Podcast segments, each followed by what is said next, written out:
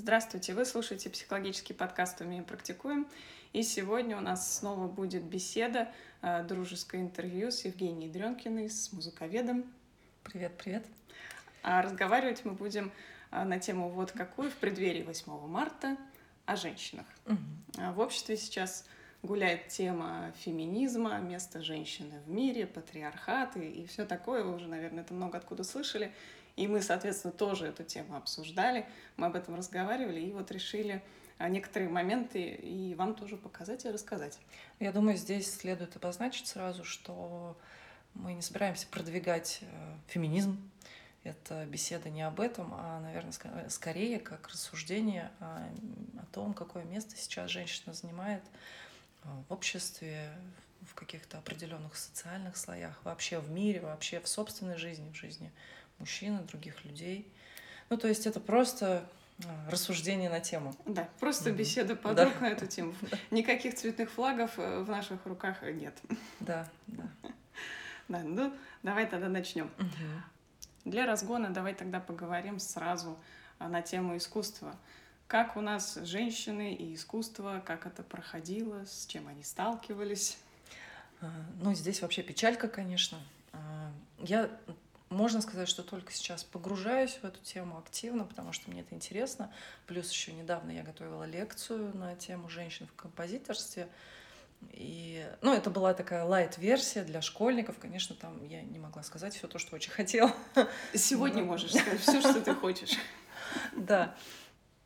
Вообще, как часто мы об этом задумываемся, когда э, вспоминаем историю музыки, например, да, каждый, любой из нас назовет э, среди великих композиторов, такие имена как Бах, Моцарт, Бетховен, Гайден и так далее. Ну, то есть кого-то мы точно вспомним. Но, как показал результат моего вопроса недавнего в Инстаграме, и ну, даже этого на самом деле можно было не делать, так понятно. Если задать вопрос, кого из женщин-композиторов известных вы знаете? Вот, Алена, кого ты знаешь из женщин-композиторов? А, ну, как... Вот, о том я и говорю. Ну, то есть, как минимум, приходится задумываться. Те, кто поизворотливее начинают называть там Пугачеву, Пахмутом, ну, это наша современница. А где же э, вот эти великие имена среди Бахов, э, Моцартов и Гайднов, да, где такие же имена женщин, весомые, без которых э, музыка была бы иной. Их нет. То есть они, конечно же, есть, и я более чем уверена, что они существовали на основании каких-то да, там, документов и книг, которые я читала, но история музыки их не вписывает просто на свои страницы, потому что ну, это невыгодно. А, искусство, музыка, скульптура, живопись, все это всегда были мужские ремесла. Женщины туда не допускались. То есть как? Они туда допускались. Женщине можно было а, заниматься исполнительством на музыкальных инструментах, собственно, чему их учили да, с ранних лет, а, когда считалось, что женщина должна уметь говорить на нескольких языках, владеть танцами, кулинарными искусствами и плюсом а, владеть какими-то музыкальными навыками, музыкальными инструментами. Всему этому учили женщин но применять все эти свои навыки они не могли профессионально. То есть... Самореализовываться в этом они не могли. Нет, они в этом самореализовывались, но в основном в рамках домашнего очага. То есть для чего это надо было? Чтобы женщина была интересной, могла поддержать беседу, могла развлечь своего мужа, когда он приходит домой с работы уставший, и его гостей, когда они устраивают какой-то званый вечер. Вот и вся функция женщины, приложение к мужчине. И, э, конечно, существовали женщины музыкально одаренные, э, композиторски одаренные. И э, они могли сочинять, это женщине позволялось, но исполнять свои сочинения они могли только вот в узком кругу. То есть, например, вот мы с тобой сегодня в наше время идем в кофейню поболтать, а тогда девчонки собирались помузицировать, например. И, соответственно, женщина могла написать сочинение для какого-то камерного состава исполнителей, для трио там, или для фортепиано с голосом. То есть что-то, что можно было исполнить ну, у себя дома. Детьми своими. Со своими детьми или вот с такими же своими подругами. Но женщина не могла написать э, произведение для целого оркестра, например, симфонического, потому что тогда бы требовалось ее а, общественно представлять как автора угу. Для широкого круга слушателей. А это нельзя. Так, ну, нельзя туда женщине лезть. Вот сиди дома и знай свое место, сочиняй со своими подружками. То есть, э, ну, вот так происходило. Печально. Да, то же самое происходило в мире искусства, когда талантливые, одаренные женщины, а, они были женами художников, писателей, музыкантов. И, возможно, они были даже талантливее своих мужей, о чем, например, есть замечательный, потрясающий фильм «Большие глаза» называется, про женщину-художницу, чьи произведения выдавались э, за произведение ее мужа. Вот. И... Ну, это, кстати, частая история и в плане да. литературы тоже. Да, Я да, сейчас не да. вспомню этот фильм, но он тоже на, как бы, на реальных угу. событиях и персонажах. Когда угу. писала-то она, угу. ну, как бы угу. на самом деле. А книги угу. выдавались за его. Да, да. Ну, литературное рабство вообще всегда процветало, да, и не только среди каких-то гендерных составляющих, а вообще в целом. И также, э, ну, я не знаю, как это назвать, и, и рабство в искусстве, да, и в музыке, вот оно тоже имело место быть. То есть место женщины рядом с мужем, никак не впереди его. Неважно, какая это сфера, ты не можешь состояться как профессионал. Ты можешь состояться только как жена. Всегда ли так было? Что-то об этом расскажи, пожалуйста. Ну, э, я сейчас изучаю эту тему, ищу всякие э, разные подтверждения тому, что нет, не всегда, и нахожу их, потому что действительно Э, существовали с древних времен разные племена, где практиковался не патриархат. Наоборот, женщина была главной, она почиталась как богиня, как э, существо, которое дарует жизнь. Э, ну, и ну, здесь, конечно, есть аналогии с землей, да, и угу. все вот эти мифологические какие-то штуки. Но тем не менее, нет, это было, и даже известно, например, одна из первых исторических личностей, женщина, из Древней Греции Сапфо. Ее звали, и она была известной поэтессой. То есть тогда это, в принципе, допускалось. Но все равно, если сравнить количество великих мужей, которых мы знаем, мужчин, и количество женщин, ну, это, я не знаю, один к ста, это даже, наверное, увеличении, наоборот, uh-huh. будет, да. То есть насколько катастрофически меньше женщин во всех значимых областях, чем мужчин. История пишется мужчинами, да? Да, да, похоже на то. Угу. Кстати, фильмы сейчас мне всплыл очень интересный «Мама». Угу. Из последних, там, где играет э, Дженнифер Лоуренс. Смотрела? Угу. Я не смотрела. О, посмотри обязательно. И вы тоже посмотрите обязательно. То есть там как раз мужское, женское, там Бог и земля, и вот они угу. рождают человечество. В общем, такая прикольная тема. Страдает там, ну, женщина. женщина да. То есть она как бы мама всего угу. живого, и там а, показано ее такие адские условия. Но я понимаю, что это тоже вот в духе времени сейчас угу. показать, что женщины, они такие угнетенные, чтобы маятник качнулся в другую сторону. И качается он с таким э, с треском, да, ну как, ну, как да, любая пробивая революция, стену. да, пробивает э, стену, mm и те, кто идут всегда впереди на амбразуре, ну это как бы по такой пушечной мясо, ну в принципе то, что мы и получаем, да, какие-то mm перегибы феминитивы, когда там из профессий делают чисто мужские, чисто женские слова. Угу. Я бы, например, была бы не предприниматель, а психолог, а предпринимательница и психологиня. Нет, предпринимательница нормальное слово. Ты была бы предпринимателька какая-нибудь. Предпринимателька? Да телка особенно окончание мне нравится, да. Ну, это, это, это капец. Я никогда mm-hmm. такое не, напи- не напишу себе. Mm-hmm. Но я думаю, что ты тоже к этому так же относишься, что это издевательство над э, русским языком. Ну, знаешь, как э, вообще язык должен развиваться, да, и вот до того, как начал, начался вообще вот этот феминистский бум и феминитивы, э, до этого... Э, было очень много претензий у разных людей про то, что зачем вы используете в речи иностранные слова, особенно mm. к тем, кто пишет. Но есть, конечно, перегибы, когда а, ну, ладно, не буду приводить пример, но все мы понимаем, о чем я говорю, да, что очень много сейчас заимствованных слов, и это связано с, очень часто с интернетом, с этой лексикой особенной. И есть люди, которые выступают против, но ребята, алло, наш язык, я не знаю, наверное, на 80% в принципе изначально состоит из заимствованных слов. Uh-huh. Французских, английских, это латиница, это греческий язык. Ну, о чем мы говорим? Нет чисто славянской какой-то лексики. Есть вот это все переплетение и взаимное обогащение. Это же нормально. Язык — это что-то живое. Он так же, как человек, должен развиваться, иначе он э, станет латиницей и умрет однажды. Вот, поэтому, в принципе, может быть, феминитив — это тоже часть, какая-то определенное ответвление развития языка. Мне это режет слух. Я это не использую в своей речи, но я допускаю, что, возможно... Лекторка? О, Господи. В следующий раз меня так. Подумай об этом. Музыковедка, да. А, да. Ну, то есть это имеет место быть, и это вот как-то так сегодня происходит. Мне не нравится, но ничего от этого не зависит. Пока коряво, но возможно, mm-hmm, возможно да. что-то из этого вывернется, да. Но мы должны понимать, что коряво, потому что революция и потому что женщины сейчас они что-то отстаивают и что-то отвоевывают. Ну и в принципе есть что. Ну да.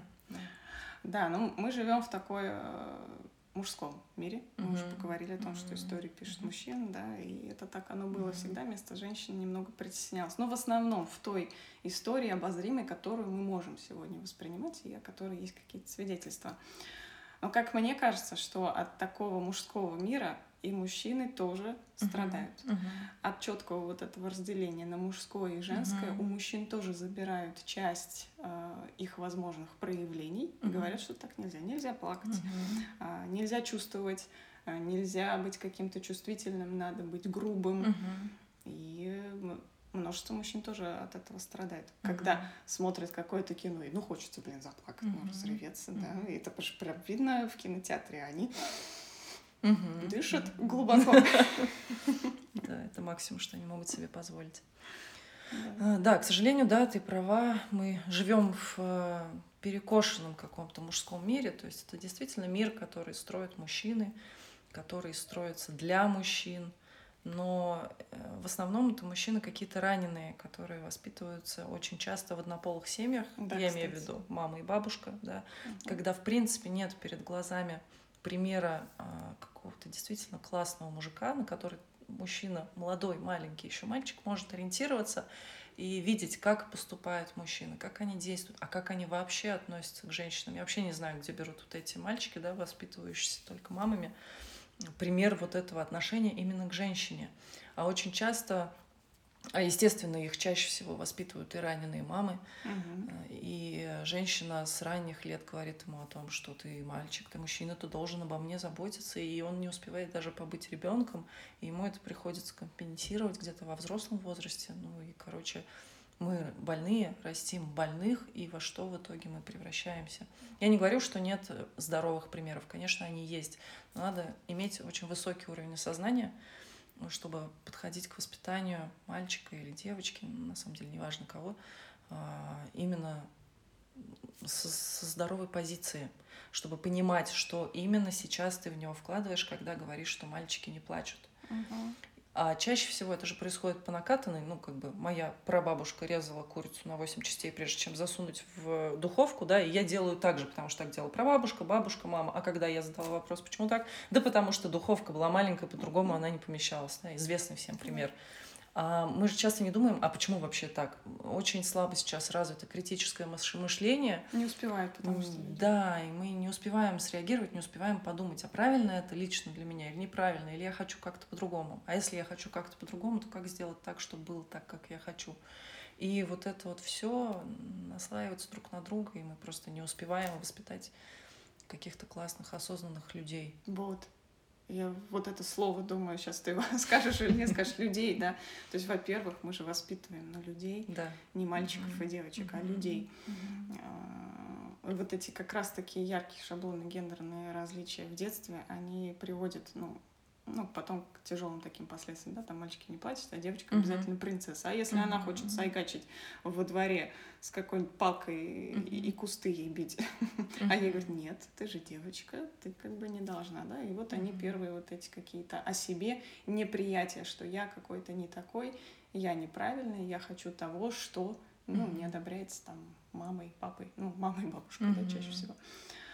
Да, но, во-первых, мы воспитываем людей, и мы людьми и остаемся, в принципе. Mm-hmm. И я задумалась над вопросом, а как я чувствую себя женщиной?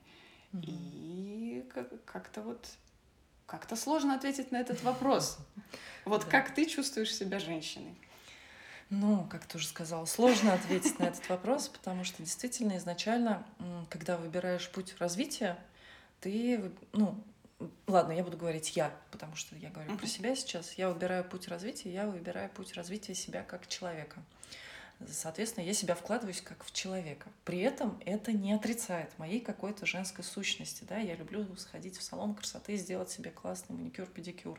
Я люблю ухаживать за собой. Я люблю, там, не знаю, лежать вечером в ванной, вся измазанная масками всевозможными, там, читать книжку. Ну, то есть проводить как-то вот так время, которое позволяет мне почувствовать себя да я не знаю, я не скажу, что женщины, а что, мужики не любят, что ли, за собой ухаживать? Ну. Им говорят, что это не нужно и нельзя. А на самом деле тоже любят. Ну да, ну они какими-то своими способами себя ухаживают, да, себя любят, за собой заботятся. Я как-то криво сейчас сказала, но смысл понятен. Я думаю, что чувствовать себя женщиной — это чувствовать себя любимой прежде всего собой. Ну, то есть, как мы уже говорили, собственно, в прошлом нашем разговоре, это заботиться о себе, кормить себя правильной, вкусной, классной едой, качественной, э, там, читать в себя качественные книги, показывать себе какие-то удивительные вещи, места, знакомить себя с классными людьми, ну и так далее, и так далее. То есть делать это все для себя. И здесь, наверное, еще может быть э, вопрос в энергии, да, то есть uh-huh. чем отличается мужчина и женщина энергией. И чаще всего мужчины, они более активные, более деятельные, более такие пробивные. Чаще всего, но не всегда. Не всегда. То есть, если ты вот такая женщина, это не значит, что ты мужик. Это значит, что ты вот такая женщина. И все с этим тоже в порядке, если тебе комфортно, и ты окружаешь себя комфортом, и ты выбираешь себе людей, которым также комфортно рядом с тобой, и которые не пытаются тебя переделать и научить как-то жить по-другому. Вот, поэтому, ну, я не знаю, я не возьму на себя ответственность вот этих людей, да, которые делают, там, я не знаю, курсы стервы, угу. там, какие-то еще женские тренинги, какие-то... Да, ведические все эти вещи. Это все имеет место быть, и кому-то оно действительно подходит. Но в каждом из этих пунктов я вижу определенный перекос. Курс стервы, если расшифровать э, на человеческий язык, это как управлять мужиками, uh-huh, да, как крутить им одно место, которое как бы uh-huh. делает их мужчиной в том uh-huh. числе. Курсы там каких-то вот этих богинь-берегинь, это все клево, и это все работает, скорее всего. Но оно все равно на сто процентов работало там 300 лет назад, 400, 500, ну, когда была еще Святая Русь, и все вот это, да. Но сегодня мы живем в другое время, и мы должны адекватно к этому относиться носить юбки в пол, там, отращивать супер длиннющие волосы, если у тебя три волосинки в пять рядов, да, но это, ну, неадекватно, ну, некрасиво просто. И мне кажется, что надо воспринимать действительность сегодняшнюю. То есть богини, берегини, все это ура да здравствует, но давайте как-то понимать, в каком мире мы живем. В адеквате, не в иллюзиях. Да, не в иллюзиях, что это сейчас все изменит. Да нет, нифига, ребята, сейчас время другое, технологии другие, мы другие, мы другие люди, а не те, которые жили там 500 лет назад. Угу. Вот. И поэтому, что такое быть женщиной, это классный вопрос. И мне кажется, каждая из нас должна об этом подумать и ответить именно для себя, не для всего человечества, угу. а для себя, кто я такая и как я чувствую себя женщиной. Я вот на этот вопрос, когда размышляла, пока пришла к такому ответу, то есть, ну, он, естественно, динамически, угу. возможно, будет меняться, что я чувствую себя женщиной в отражении общества. Угу. То есть мне общество говорит угу. о том, что я женщина. Угу. А, меня можно грубо подрезать там, да, и что-то, ну, я имею в виду, когда я за рулем, и что-то там в окно крикнуть. Я им всегда кричу в догонку: была бы я мужик, ты бы вот это вот все говорил. Ну, ответа обычно я как бы не получаю.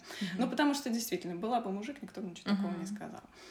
А, везде, пожалуйста, в обществе, если ты женщина, то, ну, можно как-то вот, ну, так. Снисходительно. Снисходительно, да. Ну, как бы дура, чувствую взять.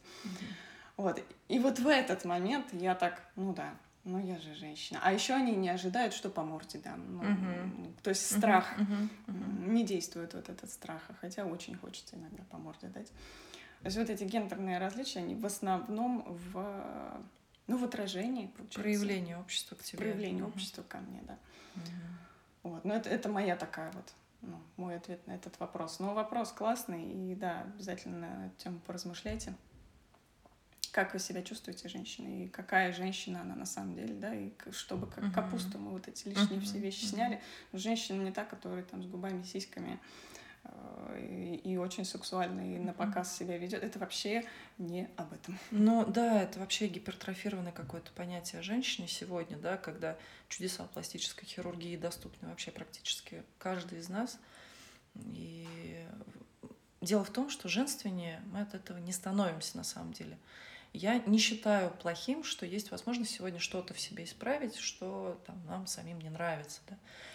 Это классно, это доступно. Но, э, во-первых, лучше бы мы полностью себе нравились и не подчинялись все-таки, не соглашались с этими стандартными красоты, навязанными извне, опять-таки, обществом, опять-таки, какими-то такими конкурсами красоты, хотя во все времена стандарты женщин были разные. Мы уже, по-моему, тоже говорили об этом в прошлый раз что у Боттичелли вот такие женщины были, у Босха были вот такие, у Рафаэля вот такие. Достаточно просто пролистнуть э, женские архетипы mm-hmm. на страницах э, истории великих творцов искусства и понять, насколько разные были каноны красоты и насколько глупо им подчиняться, ну, потому что мы каждый по-своему прекрасны. Я искренне в это верю, я искренне так считаю. Я могу абсолютно любой своей подруге или незнакомой женщине сделать честный комплимент, потому uh-huh. что я действительно считаю, что каждая женщина прекрасна. И это э, не обязательно выражается во внешности, точнее, не только во внешности. То есть, когда э, ты заходишь в помещение и чувствуешь, как от твоего присутствия меняется атмосфера, вот это я считаю сексуальная женщина. Угу. Вот это влиятельная женщина. И вот это поистине женственная женщина. Вопрос энергии. Да, я думаю, что это вопрос энергии. Сексуальность на самом деле, она э, на самом деле это энергия. Просто она выражается в том числе и во внешности. Но во внешности не в губах, там, не в груди, а в том, как мы себя ведем, в том, насколько пластичны наши тела, насколько наши жесты и мимика говорят о том, что мы располагаем к себе людей, что мы умеем ну, как-то общаться и сделать такую обстановку вокруг себя, которая требуется прямо сейчас и соответствует ну, мероприятию да, какому-то, например. Вот это очень важно. И я думаю, что лучше обратить э, внимание именно на это, угу. на то, как мы говорим, на наш голос, на, на нашу речь, на наши мимику и жесты. И это действительно то, что доступно каждой из нас, что можно прокачать.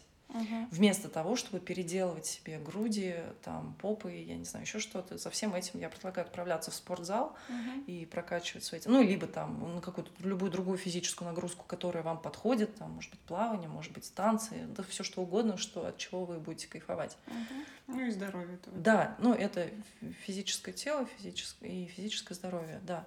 А именно женственность, она ведь все-таки не в теле. Угу сколько ты видела, сколько mm-hmm. я видела, и любая из нас видела женщин, вот этих всех сделанных, mm-hmm. идеальных, но абсолютно непривлекательных. Это нонсенс, mm-hmm. но это так и есть. Я не говорю, что они все такие, но есть такие женщины, которые вообще никакого никакой разницы не создают в мире своим присутствием или отсутствием. Что она есть, что ее есть. Да. Вот. И насколько бывают внешне, может быть, не такие красивые, но харизматичные женщины, которая открывает рот, ты влюбляешься с нее с первого звука. Это же потрясающе, как это работает. Поэтому, мне кажется, лучше прокачивать вот эту сторону себя, и это точно то, что вам пригодится. Uh-huh. Свою внешность вы дочери не передадите. Кстати, помнишь, был скандал э, у какой-то китайской пары. Мужчина женился на женщине, полностью сделанной. Uh-huh. Она выглядела прекрасно. Ну, то есть не гипертрофированно, там, не губища вот эти, а просто она, ну, красивая. А потом у них родились дети, которые унаследовали настоящую генетику. И, по-моему, муж хотел с ней развестись из-за этого. Вот так мы обманываем мужиков. Упс. Да. Поэтому, чтобы ну, не встревать в такие ситуации, не попадать и прокачивать свою внутреннюю суть, это важнее. И если вы хотите привлечь к себе человека, да, какого-то, если вы в поиске отношений, ну так привлекайте к себе достойного человека, который будет вас ценить за содержание, а не, не только за какие-то внешние параметры. Угу. Хотя я не говорю, что это не важно, это тоже важно. Ну, всеми доступными технологиями мы можем пользоваться, да, да в, в разумных пределах. Вот тут про тела, да, мы заговорили. Бодипозитив как явление. Ты за, против, воздержалась? Я так к этому отношусь. Бодипозитив изначально классная идея, как большинство идей, которые да. существуют в мире, когда они только рождаются, и они имеют какую-то еще не испорченную вот эту суть обществом. Это классная идея. То есть действительно это важно принимать себя, не придираться к каждой морщинке, к каждой там какой-то складке и так далее, и принимать себя такой, какой ты есть. И вообще это первый шаг на пути к изменениям, потому что невозможно изменить то, что ты ненавидишь. Mm-hmm. Можно изменить только то, с чем ты можешь жить в мире. И бодипозитив это клево, но э, когда он принимает опять-таки вот такие извращенные mm-hmm. какие-то формы, и когда вес под 200 килограмм, это, ну, прежде всего, вообще-то угроза здоровью, угу. и, ну, надо что-то с этим делать. Угу. То есть я за. Хочешь красься, хочешь не красься, хочешь выдавливай прыщи, хочешь лечи это какими-то способами. Все это круто. Все с этим совсем можно жить. Но опять-таки важно, чтобы это было из любви к себе. Угу. Любовь к себе это психическое, физическое, эмоциональное здоровье, которое важно поддерживать. Угу. Не убавишь, не прибавишь, да, полностью согласна. Хорошо, идем дальше. Про мужской мир мы поговорили, да, то, что перекосы, угу. они плохи, в принципе, угу. всем. Я думаю, угу. тут упустили такой важный вывод, что как, как бы в это не попасть, да, в какой-то перекос. Вот есть э, восточная вот эта картинка инь-янь, да, угу. она такая, она динамичная. И, э, наверное, в этом и, в этом и фишка. То есть мы принимаем все угу. в равных угу. пропорциях, и угу. вот это запускает какое-то такое движение. Когда мы только скатываемся в что-то одно, угу. сразу происходит разбалансировка, угу. сразу происходят какие-то обочины, угу. там и так далее, и так далее, и так далее. Поэтому мужское классно, женское классно. Каждый в себе несет и мужское, и, жен... и женское, да, независимо, верно, мужчина да. или женщина. То есть и в мужчине есть угу. женская часть, и в женщине есть мужская часть. И вот эти угу. пропорции, они настолько индивидуальны, угу. и в этом и появляется какая-то такая интересная краска жизни, да, вот, ну, разгадывать себя, разгадывать да. Э, человека рядом, что, а какой же он. Но это все возможно с определенного уже достаточно хорошего уровня интеллекта, когда мы принимаем, мы принимаем угу. себя, мы принимаем другого таким, какой он есть. Мы не накладываем на себя, я же должна быть угу. в длинной юбке с длинной косой, или а он должен быть угу. Где-то там сражаться, мамонтов убивать, да, он, например, вообще убивать никого не хочет, он вегетарианец. Вот, ну то есть много здесь подстав, когда мы впадаем в какую-то ту или иную обочину. Но для этого действительно надо иметь достаточно высокий уровень интеллекта и вообще развития, потому что, чтобы принимать себя и принимать других, надо иметь внутреннее позволение угу. другим быть другими, угу. а себе быть собой угу. и отличаться чем-то от других или чтобы другие отличались от тебя и все с этим в порядке. То есть сегодня, например, ну так тихонько вскользь коснемся темы ЛГБТ, угу. мир ну беснуется, да, да, то, что это стало очень много. Да нет, ребят, да всегда так было. Почитайте э, труды Архимеда, Платона и всех тех классных мужиков, кстати. И узнаете да. некоторые подробности. Да, мы же по их э, учениям вообще основываемся, да, все наши науки на этом основаны. Картину мира строим. Да, картину мира строим. Но мы же не можем говорить сегодня о том, что, ну, если Платон там э, занимался какими-то вещами с молодыми мальчиками, что математика тогда она неправильная. Ну, то есть у нас сегодня это смешивается, что если ты не спишь с тем, с кем положено спать, значит, ты какой-то неправильный человек, все в тебе, значит, глобально неправильно. Но так не бывает. Мы все разные. Почему-то так устроена природа. И в животном мире, и в человеческом мире есть у всех какие-то свои предпочтения, какие-то тяготения, которые не зависят от течения, тенденции, еще чего-то. Это что-то врожденное. Uh-huh. И поэтому принимать и давать позволение таким людям существовать на одной планете с тобой, э, это нормально. Ненормально отрицать, что так может быть, что может быть какая-то другая реальность, отличная от твоей. Угу. Ну, чем больше отрицания, тем больше как раз каких-то гипертрофированных вот этих всех проявлений. Угу. То есть мы же понимаем, что а, гей-парады, латексные трусы, шипы на шее, mm и вот эта вот вся чушь, да, это вообще не... Ну, это тоже какая-то крайняя, крайняя да, вещь. Это, да. это крайняя mm вещь, когда ну, чтобы сказать, что мы есть, mm-hmm. требуется, ну, ну, вот как-то так. Ну, хорошо, это гей-парады. А если, например, говорить, опять-таки, вернуться к женщинам и mm-hmm. искусству, точно такие же крайние вещи творили женщины. А, вот, например, в какой-то момент очень ярким стало движение феминизма, которое повлекло за собой все сферы жизни. То есть это не просто отстаивание прав за, свой, за возможность голосовать, точнее, потом за возможность быть наравне вообще везде с мужчинами, учиться, работать и так далее, и так далее. Да, юридические какие-то права. Но это повлекло за собой и изменения в сфере искусства.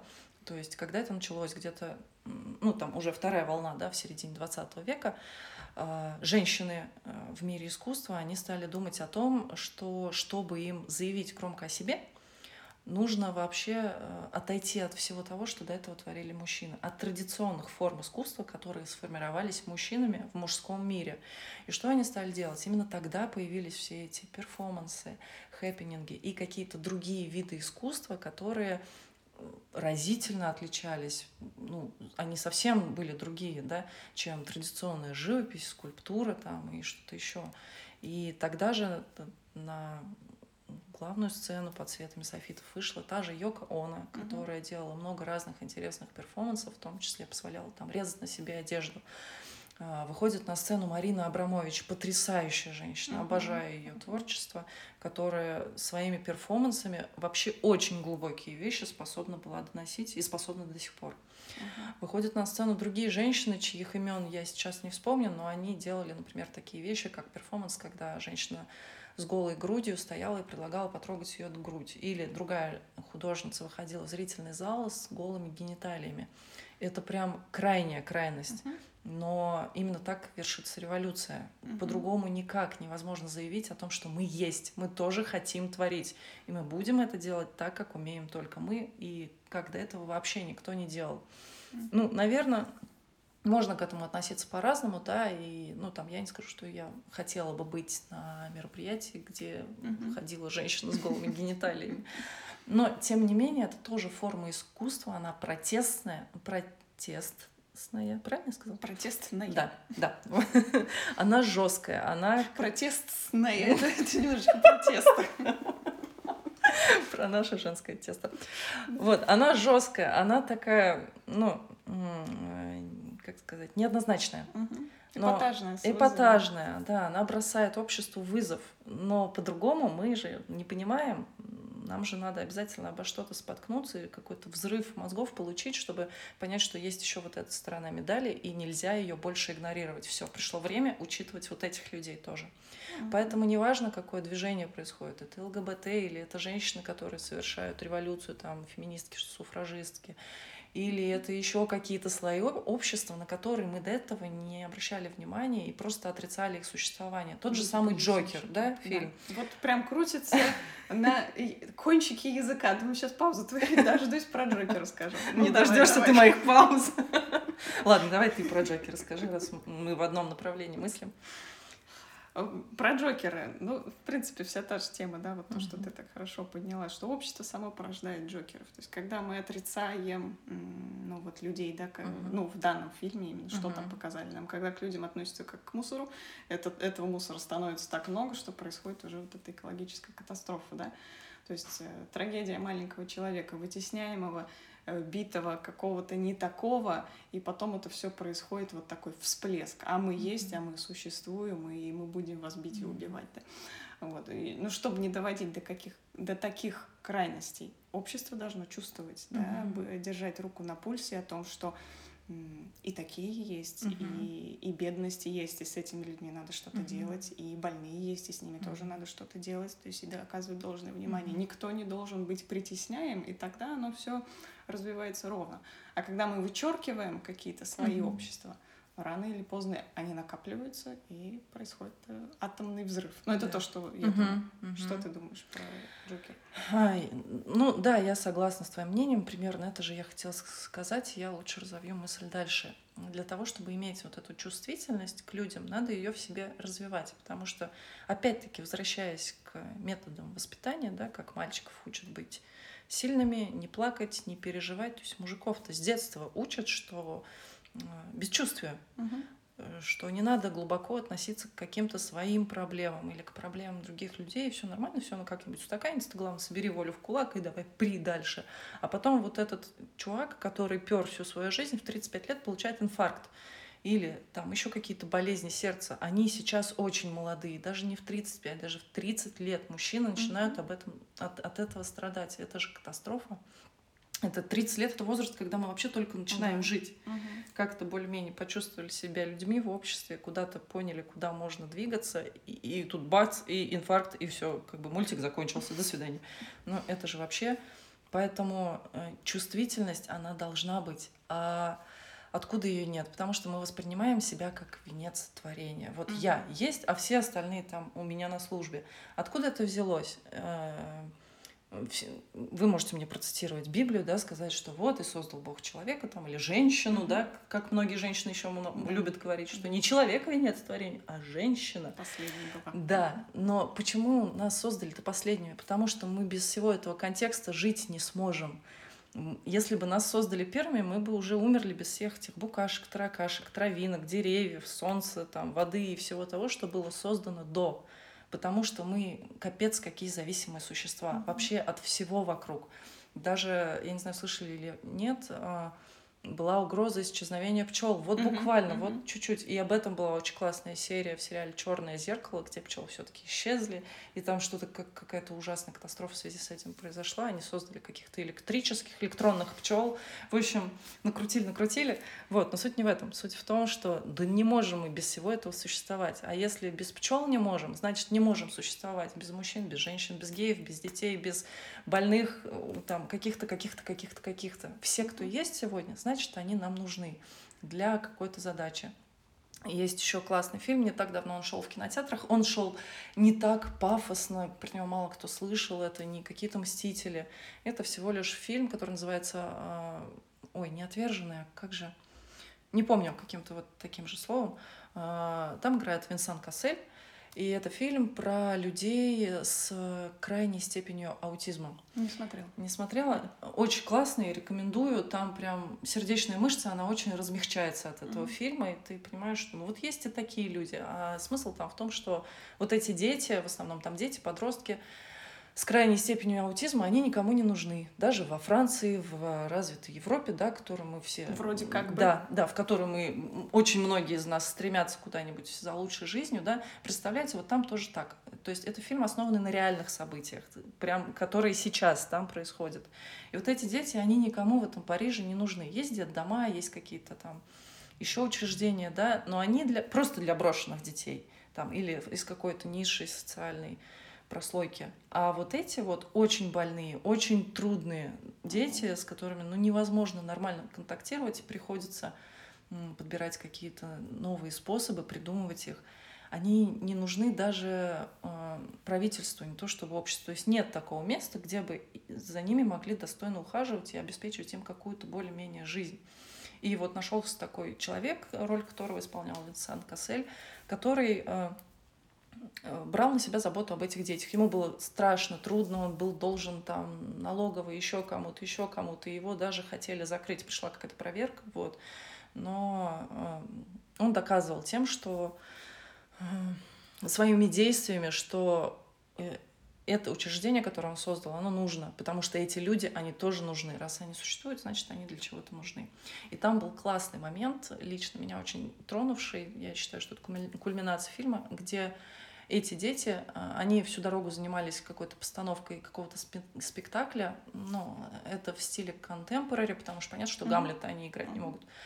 Вот. И, собственно, непосредственно показывают этот спектакль, и это так трогает сердце. Ну, и мне особенно, потому что я сразу вижу э, в этом то, что искусство так помогает даже таким людям, и оно доступно даже таким Мгм. людям. То есть искусство, музыка — это настолько Терапия. терапия, и даже не международный язык, а именно доступный вообще каждому, неважно на каком то уровне развития находишься, неважно какой у тебя интеллект, даже если ты распоследний аутист, ты можешь прикасаться к искусству, ты можешь его сам творить.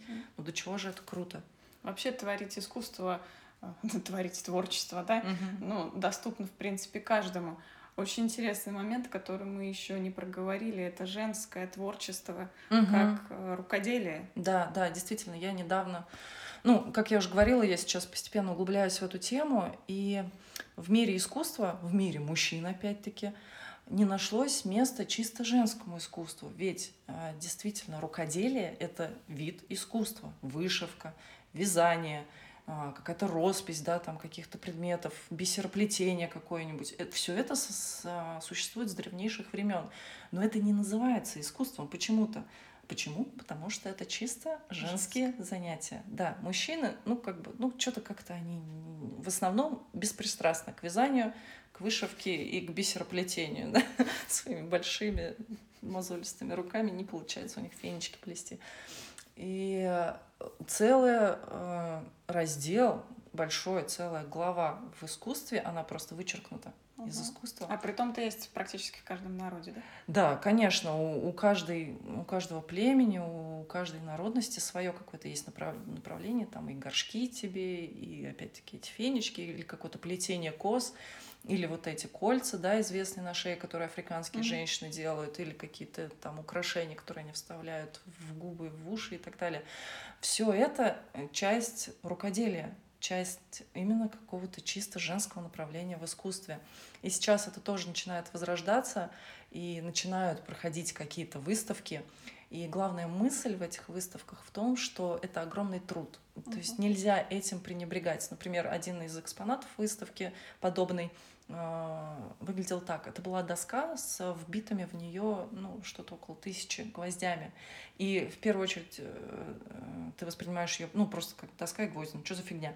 А потом, если ее начать рассматривать и думать об этом, это же огромный труд. Это сколько времени. И это не женский труд вбивать uh-huh, гвозди молотком в доску. Но тем не менее, все-таки это действительно труд, который нельзя не признавать нельзя делать вид, что это не вид искусства и что это что-то, ну, такое повседневное, да, как приготовить кашу там или, не знаю, что-то такое. Что это просто развлечение. Нет, это абсолютно искусство. Угу. А я думаю, уже будем завершать. Угу. У нас мы много с тем сегодня подняли, да, но главный вывод, который я хочу в конце сказать, это то, что Мужчины классные. Да, обожаю мужчин. Женщины классные. Давайте будем принимать друг друга и принимать себя прежде всего. И поймем, что мы, во-первых, человеки. И вот человека надо научиться любить. Человека, который в тебе, человека, который рядом. И будет нам счастье. Отличный тост. Да. Ну все, пока-пока. Пока-пока, до свидания. До скорых встреч.